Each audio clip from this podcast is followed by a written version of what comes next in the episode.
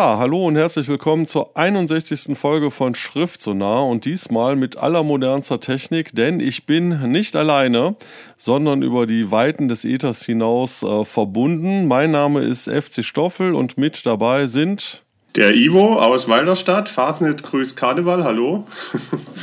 ja, Alaf. äh, und der Patrick aus Karlsruhe, aber keine Karnevalshochburg. Und ich habe den Perry Roden gelesen, die Nummer 3000. Ja, nicht nur du, sondern wir alle. Ne? Heute ist ein großes, große festive Ereignis dieses, dieses Jubiläumsbandes.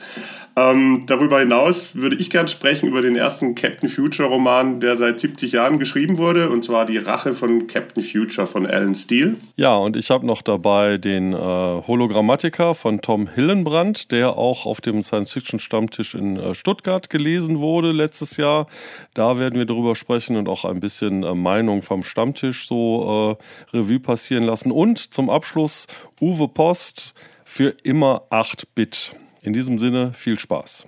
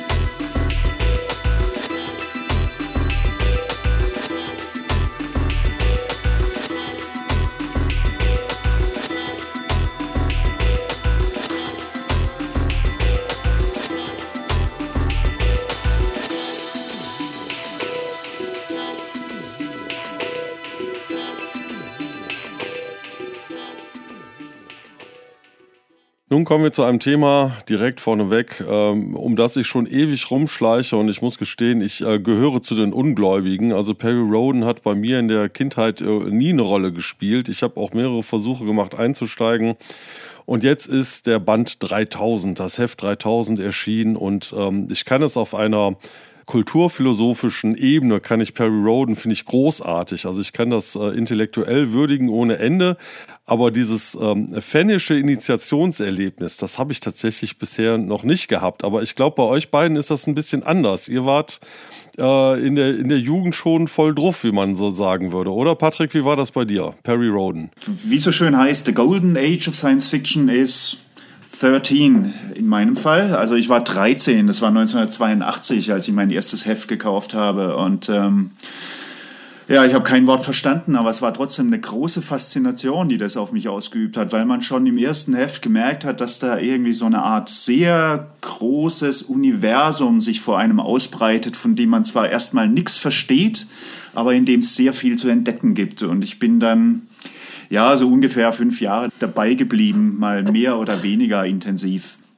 Genau, und bei mir war es so ähnlich gleiches Alter und, und also der, der rechte und wahre Perioden-Fan, der identifiziert sich immer mit dem ersten Band, den er je gelesen hat. So stellt man sich dann auch immer vor, ja, was ist denn dein erster Band? Also mein erster Band war die 687 der Zweitauflage, Begegnung im Chaos. Ich kann mich ja noch ganz genau an das Cover erinnern und ganz genau, in welchem Laden ich das mit welchen glühenden Augen oder leuchtenden Augen an, äh, gekauft habe.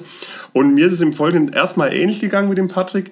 Bei mir war es aber dann schon so, dass ich nie so wirklich habe loslassen können. Also zu jedem Jubiläumsband die letzten 10, 15 Jahre bin ich nun mal eingestiegen, habe hab mich dafür interessiert und, und bin aber meistens nie über zehn Bände am Stück rausgekommen, bevor mich dann, sagen wir mal, die Leselast dann einfach übermannt hat, weil es ja auch sehr zeitintensiv ist. Aber ich bin, sagen wir mal, über die alle Jahre, die Jahre hinweg immer interessiert und positiv der Serie verbunden gewesen. Und jetzt haben wir ja das große Jubiläum, Band 3000, und ich habe es tatsächlich geschafft, mein erstes Perry Roden Heft zu lesen. Ich muss gestehen, davor habe ich zwei Versuche gemacht einzusteigen. Einmal auch beim Jubiläumsband, was Ivo mir äh, empfohlen hat. Und ich, ich habe es nicht geschafft zu lesen, eben weil ich nichts verstanden habe. Und ich glaube, ich merke das so bei den äh, Freunden meiner Kinder, die, die äh, fummeln sich in Warhammer und sonstige ähm, Universen rein. Das ist denen völlig egal, ob sie was verstehen oder nicht. Die Gehirne sind jung, die äh, sind da relativ schnell drin. Und ich merke bei mir, mein Gehirn ist alt. Ich würde schon gerne was verstehen. Also äh, ich glaube, das ist auch so eine Altersfrage. Ich habe es aber tatsächlich genossen, weil ich bin, bin reingekommen ich kann das unglaublich schwer einordnen, was jetzt Band 3000, also da, da liegen ja jetzt knapp 60 Jahre Geschichte dazwischen. Äh, wie würdet ihr das einordnen? Hat sich da was verändert? Hat sich im Universum von Perry Roden, haben sich da große Dinge getan? Oder ist das mehr oder weniger same, same, but different? Ja, ich meine, das ist äh, natürlich gerade ein Kernthema, das du auch ansprichst, die, diese große Historie, die so ein Perry Roden mittlerweile mit sich mitschleppt und was sicherlich auch immer eine Herausforderung ist, auch für die, für die Autoren, ähm, da entsprechend ähm, was Neues zu bringen, ohne, sagen wir mal, das Alte über Bord zu werfen. Also de facto ist schon extrem viel passiert, ja, und, und auch der wahre Perry Roden-Fan, der erinnert sich im Zweifelsfall auch an jede Einzelheit und jede politische Scharmützel, das in den, weiß ich nicht, wie viele Echtjahre sind es? Auch 3000 ungefähr oder zweieinhalb, keine Ahnung. Ahnung, die da beschrieben werden, Geschichte des, der, des Universums.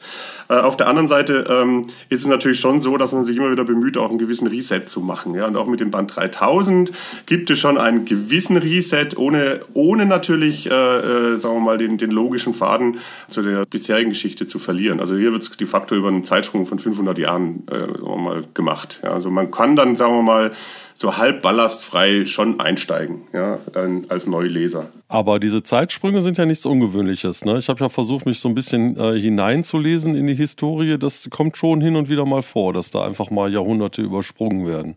Ja, werden Jahrhunderte übersprungen und, und äh, was teilweise auch schon gemacht wurde, äh, ist äh, diese, äh, der, der stetige Fortschritt, der stetige technische Fortschritt, der immer größer wurde, immer stärker wurde, der wurde dann auch teilweise auch nochmal mit so komischem Techno-Bubble, also auch wieder geresettet, wie hieß das, Hyperinterdependenz oder wo, wo dann plötzlich aufgrund der Änderung von physikalischen Regeln plötzlich die Überlicht-Raumschiffgeschwindigkeit nicht mehr möglich war, einfach um diesen Gigantismus, diese stetige nach vorne einfach nochmal ein bisschen wieder zurückzuholen, weil es einem irgendwann mal einfach auch zu viel wurde. Ja.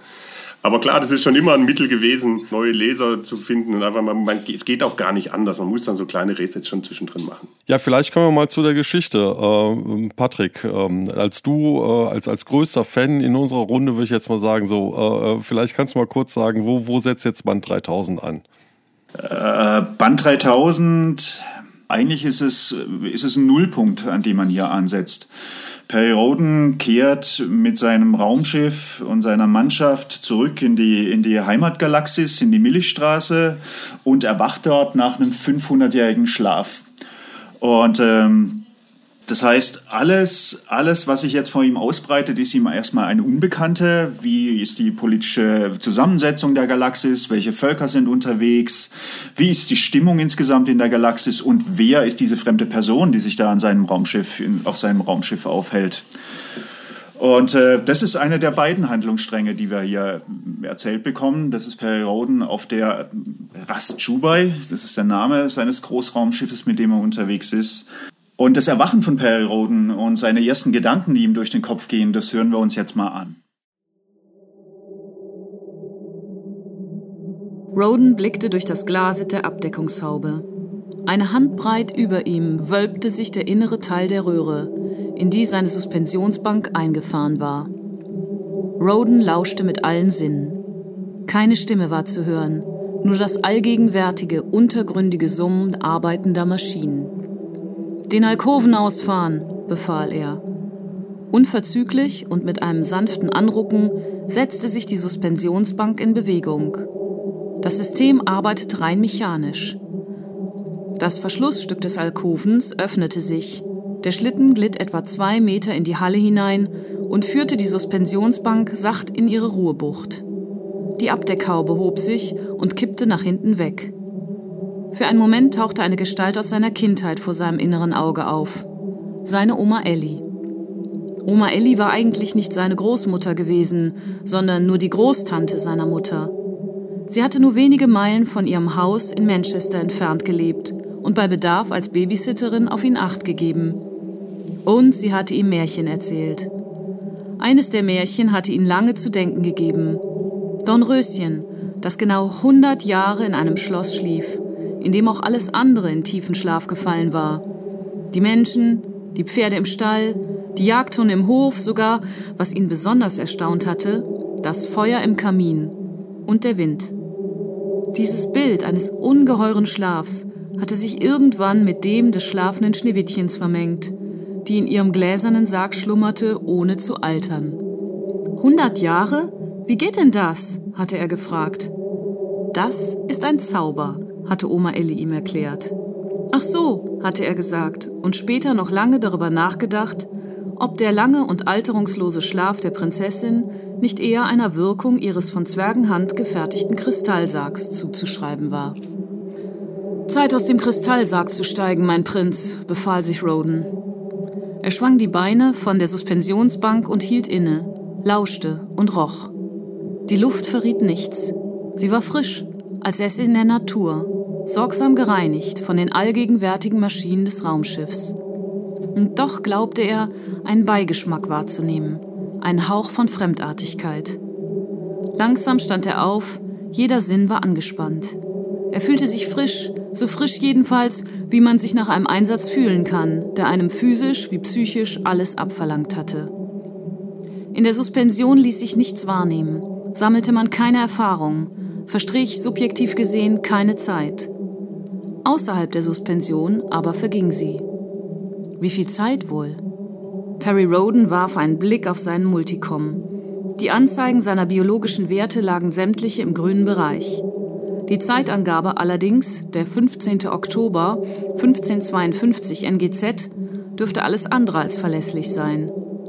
Ohne die Reise durch das Gezeitenfeld hätte er nicht an der Messgenauigkeit des Geräts gezweifelt, aber nun? Kurz überlegte er. 1552, neuer galaktischer Zeitrechnung, entsprach dem Jahr 5139 alter Zeitrechnung. Alte Zeit, neue Zeit. In Gedanken winkte er ab. Ja, soweit also der Ausschnitt aus Perry Roden 3000 und ähm, ja, man merkt schon direkt, äh, der Neustart ist geglückt. Es wird eine unglaubliche Zeit übersprungen und äh, wir befinden uns im, im, im, in, unserem, in unserer Zeitrechnung im Jahr 5139 und es, es schwingt so ein bisschen mit dieses unglaubliche Epos, was Perry Roden ist, wo, wo ich auch am Anfang, als ich da eingestiegen bin, gedacht habe, boah, ich schaff dieses Heft nicht. Ähm, zum Glück aber wird, wird sich wirklich bemüht, alles, dieser ganze Ballast, nenne ich jetzt mal, der da so mitgeschleppt wird über die, die bald 60 Jahre Perry Roden, äh, wird aber bemüht, ähm, neue Leser abzuholen.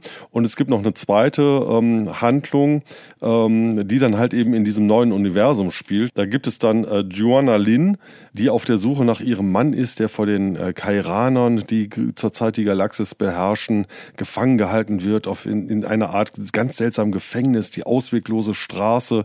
Das fand ich sehr originell. Und diese zweite Geschichte Geschichte, die wirklich ohne Vorwissen funktioniert, die hat mich dann abgeholt. Und jetzt bin ich so ein bisschen in Perry Roden drin, merke aber, wie ich eben schon gesagt habe, ich bin dazu zu alt. So. Aber ihr habt ja auf dem Stammtisch in Stuttgart da auch ausführlich drüber gesprochen. Wie sind denn da so die Meinungen dazu? Ja, vielleicht muss man vorne mal kurz erwähnen, und das ist ja auch ganz interessant, also der Stammtisch äh, der Science-Fiction-Freunde in Stuttgart, der besteht ja oder ist entstanden aus einer Fusion mit einem Perioden-Stammtisch und einem in Anführungszeichen normalen SF-Stammtisch. Das heißt, äh, die Besetzung ist ganz interessant. Also wir, wir sind besetzt äh, zur, zur Hälfte ungefähr aus wirklichen Hardcore-Perioden-Fans, die natürlich diesem Ereignis schon seit langem entgegenfiebern und anderen äh, Menschen, die natürlich dem Genre offen gegenüberstehen, aber in teilweise noch nie in irgendeinen Perioden gelesen haben in ihrem Leben. Ja? Und wir sind also gemeinsam hin und gesagt, dieses Ereignis müssen wir gebührend feiern, mit, auch mit einer Vortragsreihe. Äh, oder einer Veranstaltungsreihe. Also letzten Monat haben ähm, uns Reinhold und Franz äh, im Rahmen von einer längeren Präsentation abgeholt, haben auch die Neulinge inhaltlich abgeholt, was eigentlich passiert ist in den Bänden vorher. Ja, und das, das habe ich mir tatsächlich angeguckt. Äh, das werden wir auch verlinken. Äh, also das fand ich schon großartig. Das hat mir echt geholfen, da ein bisschen reinzukommen. Ja, genau. Also ist auch manchmal nicht ganz so einfach von der Methodik, auch wenn äh, von der Thematik, auch wenn sich die Kollegen schon bemüht haben, die Kollegen Autoren hier noch wirklich äh, relativ viel Abballast abzuwerfen. Und ähm, wie gesagt, das war Teil 1 der, der, der Veranstaltungsreihe und gestern hatten wir tatsächlich den klassischen Lesezirkel, den wir immer machen. Also wir lesen gemeinsam Bücher und diskutieren darüber mit dem Band 3000 von Perry Roden gemacht. Ja, und äh, das war natürlich eine ganz spannende Veranstaltung, weil wirklich alles aufeinandergeprallt ist, sowohl Altleser als auch noch nie dagewesene Leser, äh, die dann auch tatsächlich vom Feedback die ganze Breite gebracht haben. Zwischen ich bin maximal enttäuscht bis zu hey, ihr habt nicht gewonnen, ich habe jetzt tatsächlich Interesse mit Perioden anfangen zu lesen. Also war spannende Diskussion. Und diese maximale Enttäuschung, waren das ähm, Hardcore Perry Roden Fans oder von wo kommt das? Also einer der maximal Enttäuschten sitzt hier neben mir, da kannst du gleich selber sagen. ja, also ich war sehr, sehr enttäuscht. Ähm, ich bin halt ein ehemaliger Leser und ich habe sehr, ja, ich habe wahrscheinlich zu viel reinprojiziert in, in Band 3000. Ja, das okay, das kann ich, das kann ich gut verstehen. Ich muss sagen, ich als kompletter Neuling, ähm, ich habe jetzt zumindest die Faszination von Perry Roden verstanden und äh, kann das, wie gesagt, auf einer, auf einer kulturwissenschaftlichen Ebene kann ich das total würdigen und ich finde es großartig, dass es diese Serie gibt. Ich stelle aber fest, jede Woche so ein Heft zu kaufen und dann auch noch zu lesen, ähm, da bin ich einfach inzwischen zu alt für. Also ich komme so wenig zum Lesen, wenn, dann lese ich dann auch lieber Bücher. So, also wer Lust hat und wer in dem Alter ist, äh, sich äh, und dann noch die Zeit hat und, und auch, auch, auch auf dieses Technobubble ähm, irgendwie Bock hat, ja. Also da kann ich wirklich sagen, Band 3000, jetzt hier Heft 3000 ist ein super Einstieg. Das kann ich, ich bin selber total überrascht. Also ich finde, das ist gut gelungen jetzt von so einer, von so einer ketzerischen Warte aus, auf der ich mich ja befinde, ja, würde ich sagen, okay, Perry Roden, das hat was, kann man, kann man machen. Aber wie gesagt, jede, jede Woche so ein Heft lesen, also das schaffe ich einfach nicht mehr. Das wäre jetzt so mein Fazit dazu. Ja, mein Fazit ist hier äh, schon eigentlich ziemlich positiv. Mir hat der Roman gut gefallen. Es ist genau das, was man bekommt, wenn man einen Periodenroman, äh, sagen wir mal, mal liest. Und zwar nicht nur als Jubiläumsband, sondern eben auch un unterjährig sozusagen. Die, äh, der Reset ist gemacht, äh, die äh, Rätsel sind formuliert und die Helden können jetzt quasi ins Universum rausziehen, um die großen Rätsel der, des Mythos Erde, also des legendären Planeten Erde entsprechend zu lösen. Also für mich ein, ein gelungener Einstieg und äh, ich werde sicherlich auch die nächsten Bände durchlesen, mindestens bis Band 3005. Da schreibt nämlich Andreas Brandhorst einen Gast, einen Gastroman. Und ähm, ähm, beim Stammtisch äh, in der Diskussion, äh, übrigens, wie gesagt, wir haben ja alles Mögliche an Feedback gehabt. Äh, interessant war dann, ähm, äh, dann noch das Thema, dass wir uns dann im Wesentlichen auch konzentriert haben auf die Frage, wie viel Innovation verträgt eigentlich äh, so eine Serie wie Perry Roden? Wie viel kann ein Autor oder können die Autoren an Innovation bringen? Wie viel dürfen sie gar nicht bringen, weil sie dann nämlich die Altleser ähm, verprellen? Und man hat auch in der kleinen Runde schon gesehen, sie können es nicht wirklich allen recht machen. Ja, irgendeinen Weg müssen sie gehen. Ich fand, sie haben einen guten Weg gegangen. Die, die wirklich Innovation brauchen, die müssten wahrscheinlich dann in die Perroten Neo-Reihe umsteigen. Und ähm, so war es eine sehr kontroverse, spannende Diskussion. Eigentlich waren wir uns am Schluss eigentlich nur darüber, dass äh, wir der Meinung sind, dass die Omi Roden, die wir ja auch in dem Auszug gehört haben, unbedingt eine eigene Spin-off-Serie verdient hätte. Ja, also für mich war es halt tatsächlich eine Enttäuschung auf zwei Ebenen. Zum einen die Handlungsebene. Gut, da kann man sagen, jede Generation an Lesern braucht ihre eigene Bedrohung der Milchstraße. Es wiederholt sich einfach dieses Bild. Für mich viel wichtiger ist aber, dass ich den Eindruck habe, dass sich stilistisch in den letzten, und ich rede hier über 35 Jahre, stilistisch hat sich da für mich nicht genug getan, um da neuen Spaß draus rauszuziehen. Ja, dann nehmen wir das mal als Stimmungsbild so mit. Äh, vor dem Hintergrund würde sich vielleicht auch lohnen, mal über die neue Star Trek Discovery zu sprechen, weil das ja genau das gleiche Spannungsfeld ist. Aber das ist wieder ein komplett anderes Thema, deswegen machen wir jetzt ein bisschen Musik. Perry Roden, Heft 3000, der Relaunch. Äh, für die einen wird es sich lohnen und für die anderen eher nicht. Ähm, aber man kann es halt eben nicht allen recht machen. Bis gleich.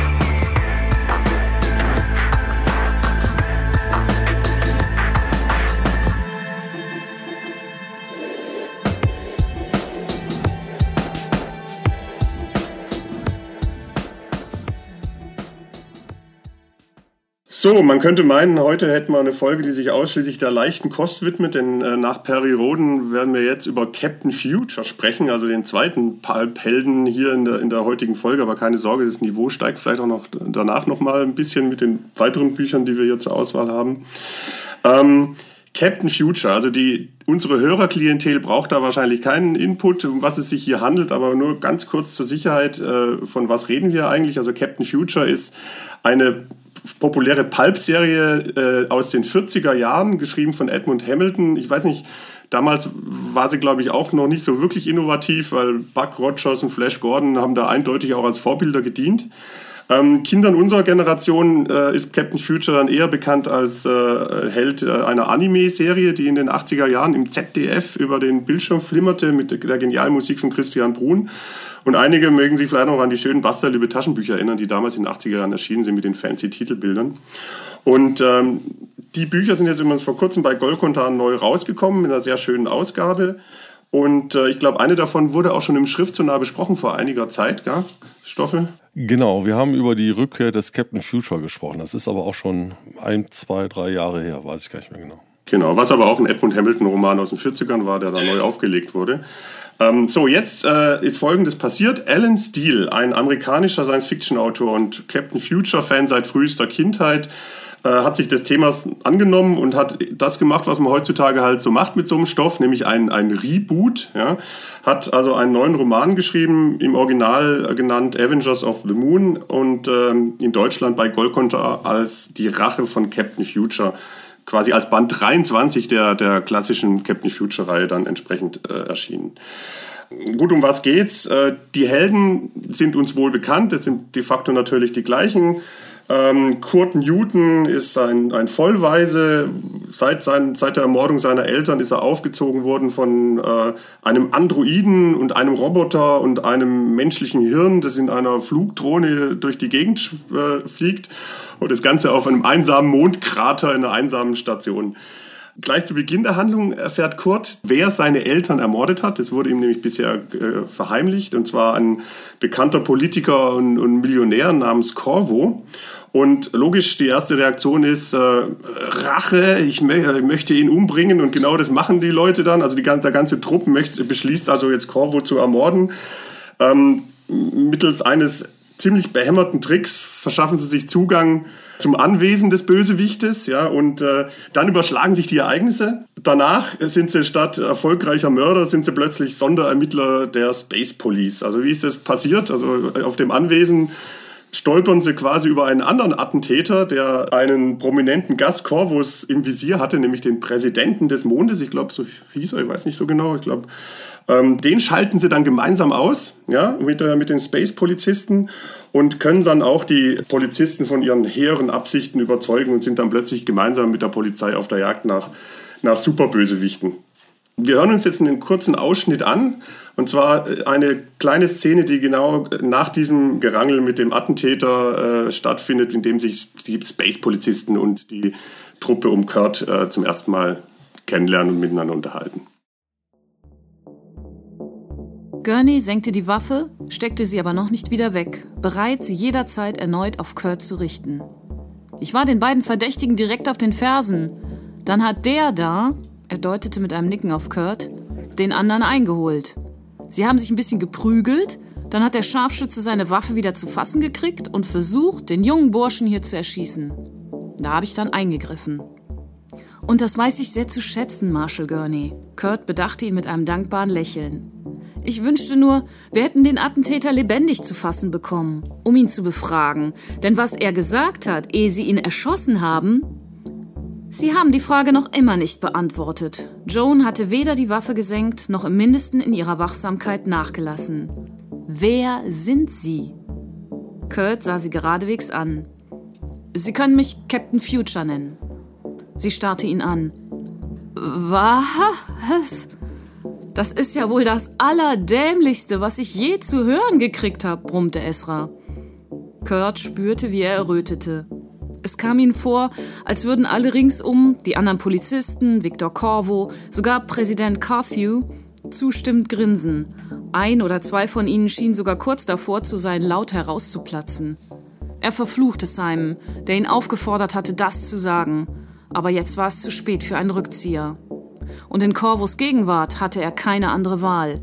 Er konnte auf keinen Fall seinen echten Namen nennen. Ich weiß, es klingt. Er unterbrach sich. Es hat einen anderen Grund, weshalb ich mich so nenne. Er wandte sich an Carthew. Ich bin gewissermaßen freiberuflicher Problemlöser, Herr Präsident. Ein Paladin, wenn Sie so wollen.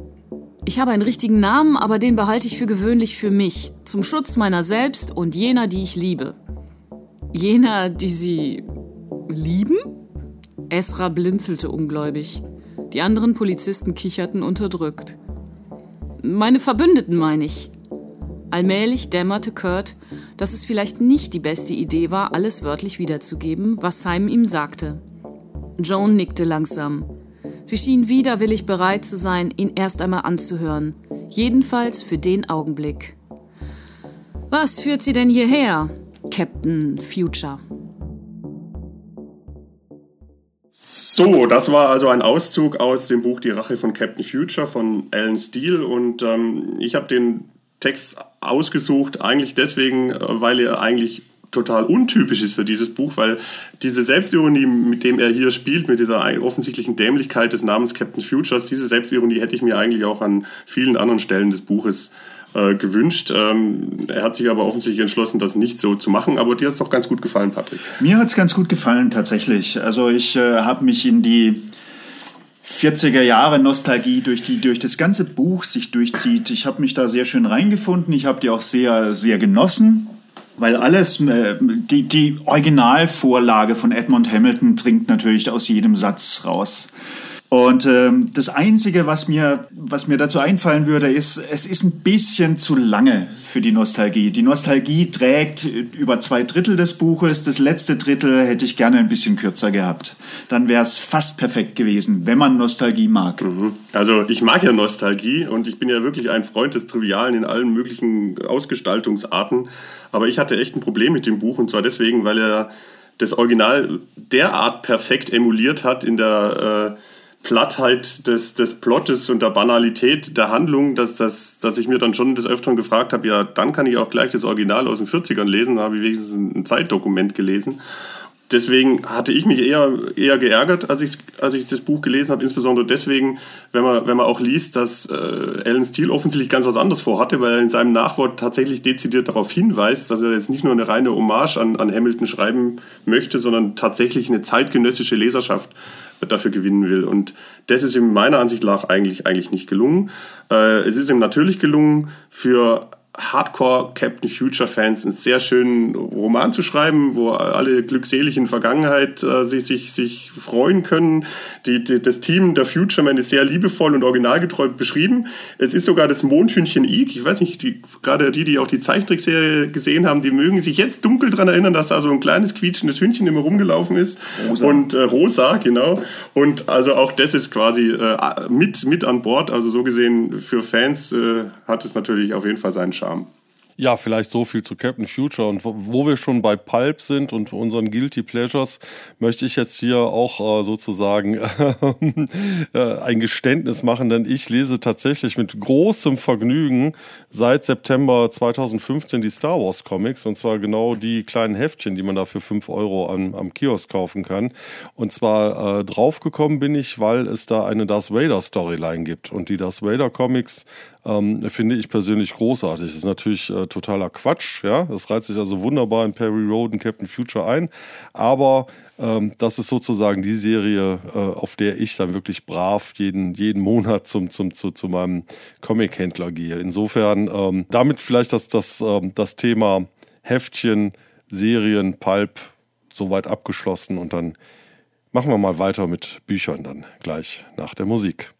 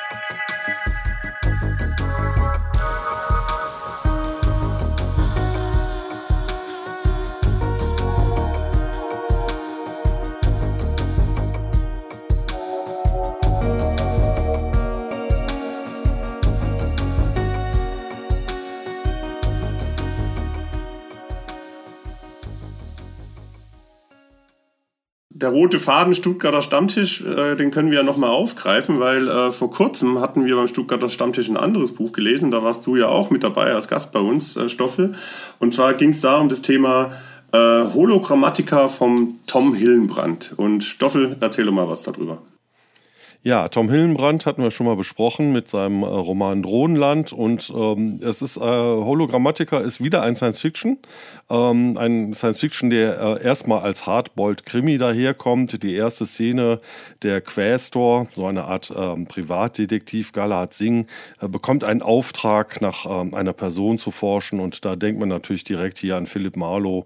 Genau in, in diese Kerbe haut das rein, aber es wird auch relativ schnell deutlich, ähm, es ist ein Science Fiction, denn äh, die Klimakatastrophe hat voll zugeschlagen. In Europa ist es so heiß, dass man es im Sommer kaum draußen aushält. Und es gibt eine Völkerwanderung hin nach Sibirien, hin zu den etwas gemäßigteren Gefilden. Und ähm, die alte Welt verkommt mehr und mehr. Das ist aber insofern gar nicht schlimm, weil es nämlich das äh, sogenannte Holonet gibt. Über der ganzen Welt gibt es eine Augmented Reality, die quasi wie eine Fassade über alles drüber geschaltet ist.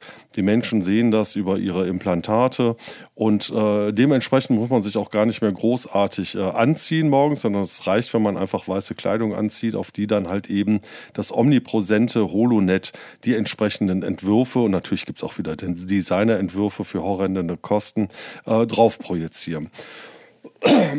Was allerdings als äh, mehr oder weniger spannender Detektivroman anfängt, entpuppt sich relativ schnell als, als aus, ähm, äh, ja, wie sagt man, ähm, als ausgemachter, so, jetzt nochmal noch ein. Was, ähm, was hier als äh, relativ normaler Detektivroman äh, anfängt, äh, entpuppt sich relativ schnell als wirklich ausgebuffter und ausgemachter Science Fiction, denn ähm, die Person, die dieser Quästor Galahad Singh suchen soll, äh, Juliette Perrott, ist eine Programmiererin. Und äh, sie ist damit beschäftigt, möglichst starke Verschlüsselung für sogenannte Kogits äh, zu erstellen. Und Kogits, jetzt kommt's, ist das Abbild eines Gehirnmusters, das es erlaubt, den Personen, den sogenannten äh, Qubits, sich in andere Körper zu begeben. Also wir haben den Upload, der funktioniert, wir können Gehirne, äh, ähm, Gehirnmuster extrahieren und können sie in andere, äh, können sie in andere Körper hinein ähm, Ach, ich setze nochmal an. Also der Upload funktioniert. Wir können Gehirnmuster auslesen. Wir können also das Bewusstsein eines Menschen extrahieren, können das speichern und können das in andere Körper wieder äh, hinunterladen. So dass die Superreichen das schon seit längerer Zeit machen und sich halt mehrere Körper leisten können. Und darum äh, entspannt sich natürlich äh, ein ganz neuer Kult, neue Kulte entstehen. Ähm, es gibt Personen, die halt eben sehr unterschiedliche Körper haben und tatsächlich verliebt sich dann Galahad Singh auch ähm, in eine Person, die ihm zunächst als Frau erscheint, dann aber, weil Galahad Singh äh, homosexuell ist, ihm in der Folge immer nur als Mann und zwar als äußerst attraktiver Mann, von dem er kaum seine Finger lassen kann, erscheint. Und ähm, so führt Verwicklung zu Verwicklung zu Verwicklung und wir hören uns vielleicht mal eine Szene an, wo Galahad Singh den früheren Arbeitgeber von dieser Juliette Perrott äh, interviewt und dieser ihm erklärt, womit ähm, Juliette zuletzt beschäftigt war. Fouchot wischte sich mit einer Papierserviette Schweiß von der Stirn. Juliette war sehr fleißig, hatte sogar eine Art Hobbyprojekt, von dem ich nichts wusste. Aber das ist nicht so wichtig. Ich habe ihre Schreibtischschublade aufgebrochen.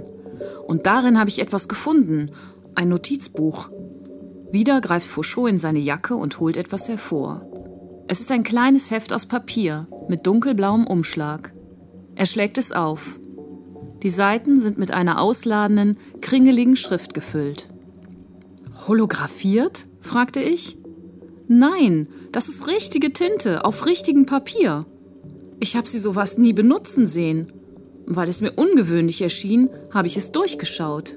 Es enthält Anmerkungen zu einer möglichen Sicherheitslücke, die es einem Angreifer ganz theoretisch erlauben würde, die Kogit-Verschlüsselung zu brechen. Und was könnte er dann machen? Erinnerungen auslesen? Nein, sowas geht nicht. Wir wissen ja gar nicht so genau, wie das Gehirn funktioniert. Aber wir können es doch digitalisieren. Ja, aber mit den Uploads ist es wie so oft in Medizin und Wissenschaft. Die Menschen haben herausgefunden, dass ein Mechanismus funktioniert. Aber nicht wie. Gehirnscan machen, Daten in den Emulator laden, Ecphalon an den Neokortex anschließen. Das funktioniert. Aber wie genau die Prozesse im Gehirn ablaufen, das weiß keiner. Gedanken kann man nicht auslesen wie einen gewöhnlichen Datenbankeintrag. Aber ein Hacker könnte das geknackte Cogit von A nach B kopieren. Er könnte es in beliebige Gefäße hochladen, ohne Zustimmung des Besitzers. Fauchot fährt sich mit der Hand über den Nacken. Jeden anderen, der behauptet, man käme irgendwie durch unser Krypto, hätte ich verlacht. Aber Juliette hat die Matroschka-Verschlüsselung quasi erfunden. Und wie glaubte sie, käme man ähm, durch? fragte ich. Krypto ist pure Mathematik. Sie basiert letztendlich immer darauf, dass sich bestimmte Codes nicht knacken lassen, weil das mathematisch zu aufwendig ist. Verstehen Sie? Ich lächelte traurig. Nein. Ja, soweit also der Ausschnitt aus Hologrammatica von Tom Hillenbrand und an dieser Stelle deutet sich schon an, da ist was im Busch und so viel darf ich halt verraten. Es geht äh, um, um diese Kogits, es geht um die Möglichkeit, äh, sich in verschiedene Körper zu, wieder hinunterzuladen. Man kann diese Sachen kopieren. Ähm, und es kommt dann auch im Hintergrund, es deutet sich über den, über den ganzen erste Hälfte des Romans an, im Hintergrund geht es auch um eine KI. Und das ist sehr spannend gemacht, äh, wie Galahad Singh als Hauptfigur am Anfang so überhaupt gar nicht weiß, worum es geht und da wirklich extrem im Dunkeln tappt und äh, die ganzen Hinweise, die es von Anfang an des Buches gibt, einfach ignoriert. Und das, äh, da merkt man, dass Tom Hillenbrand einfach auch aus, aus der Krimi-Literatur kommt und, und wirklich weiß, wie man äh, eine, eine Geschichte spannend von Anfang an schön aufspannt. So, beim Stammtisch habt ihr das Buch ja auch gelesen, was ich übrigens großartig finde, dass ihr alle zwei Monate sagt, gemeinsam lesen wir ein Buch und sprechen drüber. Also ähm, 1000 Credits dafür. Äh, wie war denn das bei euch? Ich kann mich nicht mehr so ganz erinnern, das äh, aufgenommen. Also definitiv nicht so kontrovers wie die Perioden-Diskussion gestern. Ähm, grundsätzlich schon sehr, sehr wohlwollend. Also wurde auch angemerkt, gut, die Ideen als solche die hat man woanders auch schon mal gehört, aber das, nichtsdestotrotz wurde da ein sehr guter Roman draus gebastelt aus diesen, aus diesen Hype-Themen, die da quasi hier zusammengestopselt wurden. So ein bisschen, bisschen künstliche Intelligenz, ein bisschen äh, Augmented Reality, dann die Prise globale Erwerbung und dann noch wieder Privatdetektiv mit Kindheitstrauma, mal alles irgendwo schon mal gelesen, aber ein sehr unterhaltsamer, äh, guter Roman raus geworden. Und ähm, was Reinhold dann auch nochmal erwähnt hat, ist ja, dass es da eine, eine, eine schöne eigene Novelle auch noch gibt, äh, die man auch als E-Book runterladen kann. Die heißt Crasher und die spielt, die beschreibt nochmal diese, diese reichen Leute, die sich bei illegalen Autorennen äh, zu Tode fahren, äh, um dann das Nahtod, das Todeserlebnis quasi zu erleben und sich dann eben in den neue Körper anschließend wieder hochladen können. Das ist so ein kleiner Spin-off, der die Handlung noch ganz schön ergänzt hat.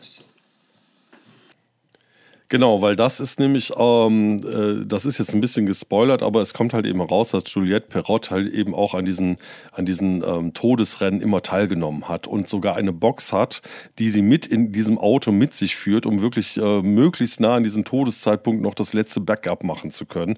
Und da greift dann auch diese KI so mit rein. Ja, jetzt bin ich ja selbst Softwareentwickler und das Thema Deep Learning und KI wird bei mir tatsächlich auch irgendwie jede Woche mal durchgereicht.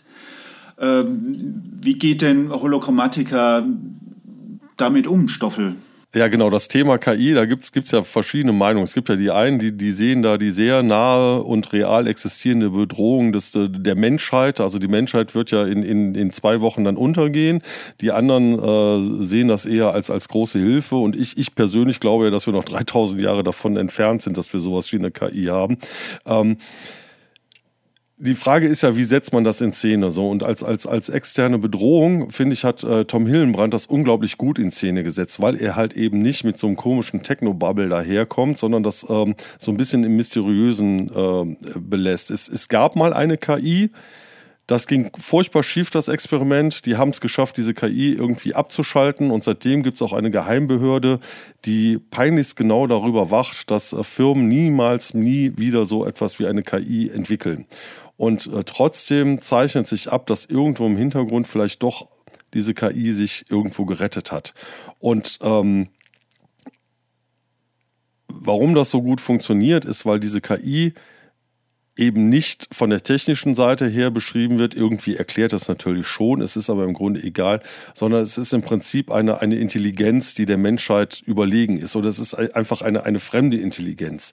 Und das finde ich Science-Fiction-mäßig unglaublich gut äh, umgesetzt. Und da haut äh, verfallen auch sehr, sehr viele Sachen in den Hologrammatiker, greifen wunderbar ineinander. Also Augmented Reality, wir haben es ja eben gerade alle erwähnt. Und ich finde, ähm, wenn wir über deutsche Science Fiction reden, finde ich, leben wir gerade Jetzt momentan haben wir eine schöne Welle mit Tom Hillenbrand, Jens Lubade, Andreas Brandhorst und ähm, äh, Robert Corvus.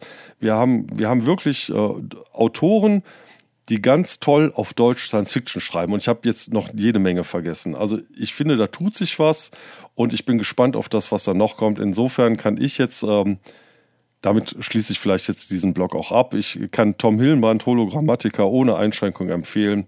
Äh, erschienen bei Kiepenheuer und Witsch.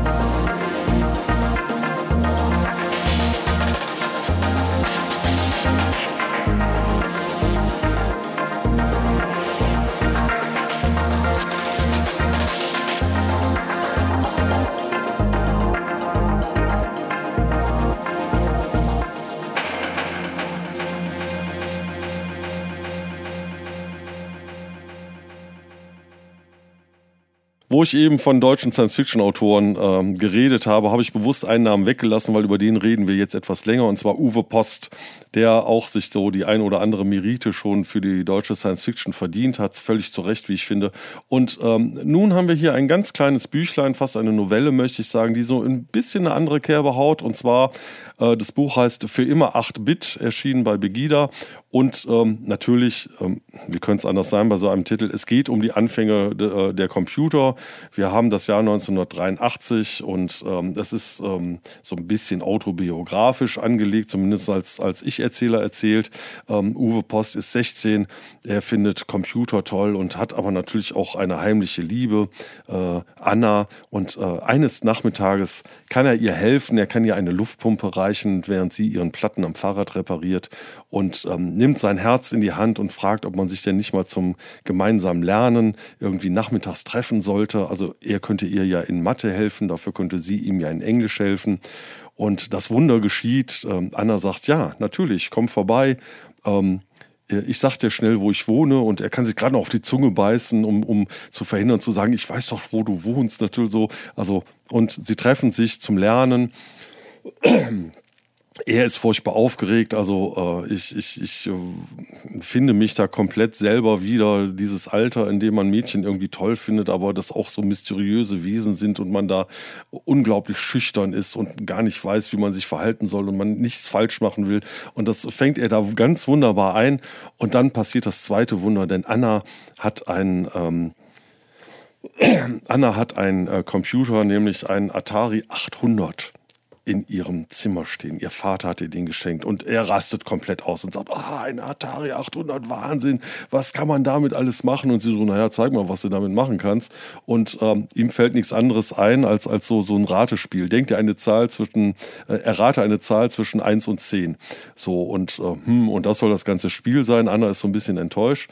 Und dann entwickeln sie aber einen Plan, äh, wie sie so ein richtig tolles Spiel machen können, mit dem sie auch richtig Geld verdienen. Und ähm, Jetzt mal die Frage an euch, Patrick. Äh, hast du äh, früher einen Computer gehabt eigentlich? Ja, auch, ne? Ja, ich bin jetzt ganz baff von deiner Beschreibung, weil das hätte auch ich sein können damals, bis auf Anna leider. Aber ich hatte auch einen Computer. Das war wie, wie die meisten, hatte ich einen Commodore in den 80ern. Nicht den Commodore 64, sondern den Commodore 128. Peitscher der aber auch den C64 sozusagen enthielt. Und ich hatte tatsächlich äh, die meiste Zeit Spaß mit Spielen, wie viele, aber ich habe auch meine ersten Programmierschritte darauf unternommen. Ja, so war es bei mir auch. Ich habe natürlich auch in Basic programmiert und habe hab dann eine Mondlandung programmiert, wo man immer eingeben konnte, Sprit und so. Und man musste es um bestimmte Parameter im Auge behalten und so. Und natürlich habe ich auch gespielt. Und äh, könnt, könnt ihr euch noch an Strip-Poker erinnern? Habt, habt ihr das gehabt? ja. ja, ich hatte das auch. Wer hatte das nicht? Wer hatte das nicht? Und man war ganz enttäuscht, dass man irgendwie nie das Full House gekriegt hat. Und, und wenn es da mal geklappt hat, war das nur so pixelig. Ja, und ähm, Anna und, und Uwe haben in dem, in dem Buch die Idee, hör mal, wenn wir was, wenn wir mit einem Spiel Geld verdienen wollen, womit verdient man Geld? Ja, natürlich Sex Cells. Und sie kommen auf die Idee, wir, wir programmieren einen Strip-Mau-Mau. Aber, und das ist der Clou an der Sache, das Bild ist nicht so eine pixelige Grafik, sondern das Bild wird, ist ein, ein, ähm, ein Scan.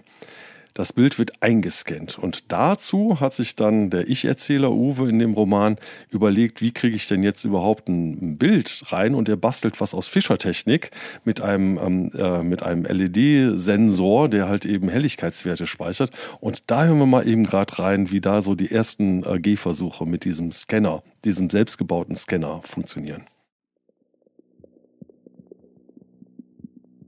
Ich positionierte mich vor dem großen Fernseher.